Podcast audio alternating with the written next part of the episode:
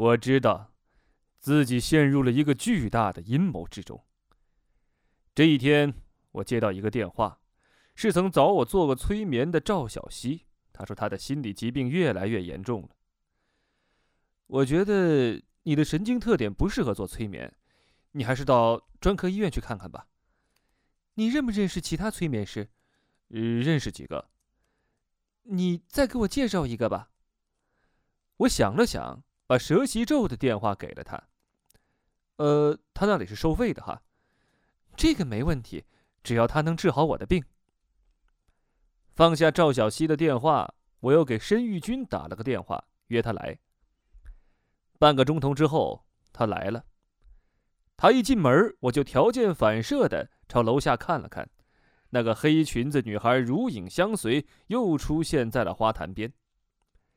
申玉军坐在我面前，眼神和平时一样很不集中。你觉得最近感觉怎么样？还算好吧。我想领你见一个更了不起的催眠师，你愿意吗？他叫什么？蛇袭咒。他想了想，说：“我我没听过这个名字。”我紧紧盯着他的眼睛，你听过“邪恶”这个名字吗？谁叫这个名字呀？他差点笑出来。突然，他侧过头，灵敏的听了听，好像听到了什么。怎么了？我问。你听，有滴水的声音。我仔细听，果然听见了滴水的声音，缓慢而清脆，滴答，滴答，滴答，滴答。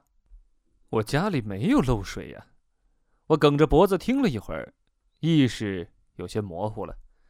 我赶紧使劲摇摇头，眼前的一切又恢复了清晰。我得时刻防备他给我催眠呢。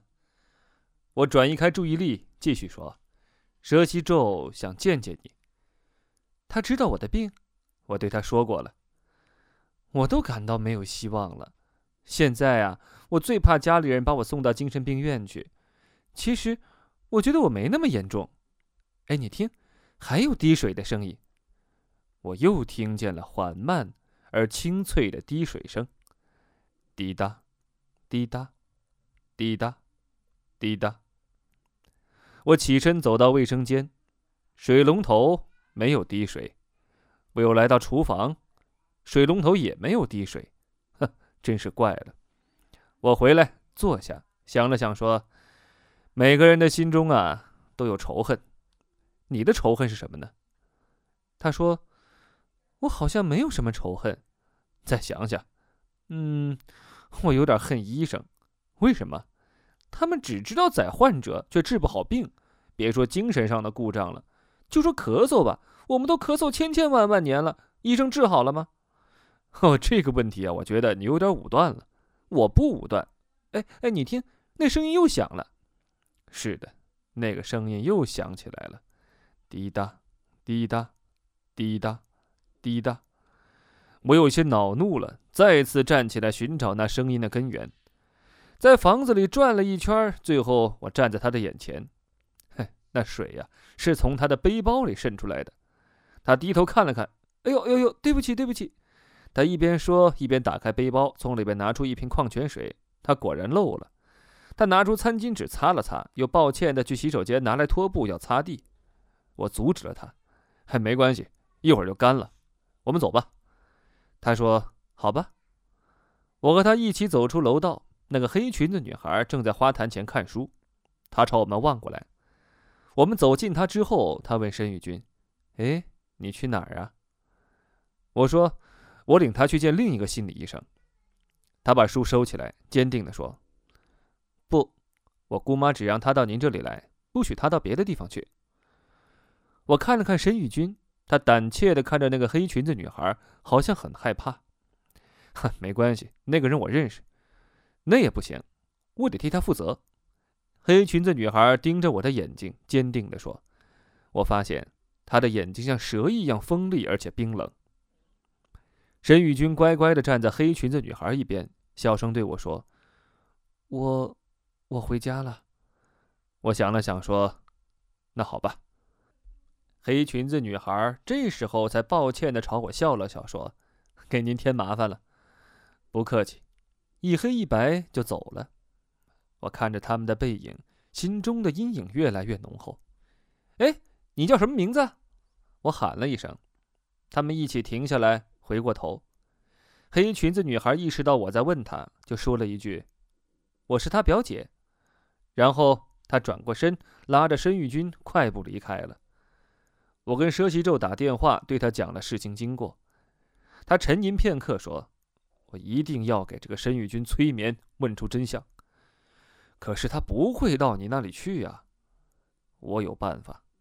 停了停，他问我：“你知道他的电话吧？”“知道啊。”告诉我，你要通过电话给他催眠？没错。